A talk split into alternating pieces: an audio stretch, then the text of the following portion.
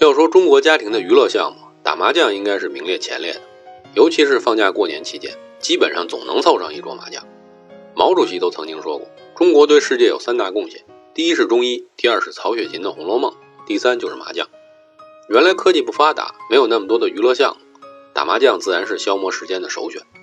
现在随着生活水平的提高，娱乐项目也林林总总，所以打麻将的热度也稍有降低，但是仍然占据着领先地位。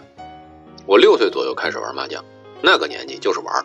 后来上中学，街机盛行，电子机盘、天开眼、黄金牌等等就开始上瘾了。也知道什么是平胡，知道什么是断幺九，也知道如何算番。说白了，接触的还是日本和台湾的麻将知识。直到上班之后出差去了四川，才知道那里才是麻将的天堂。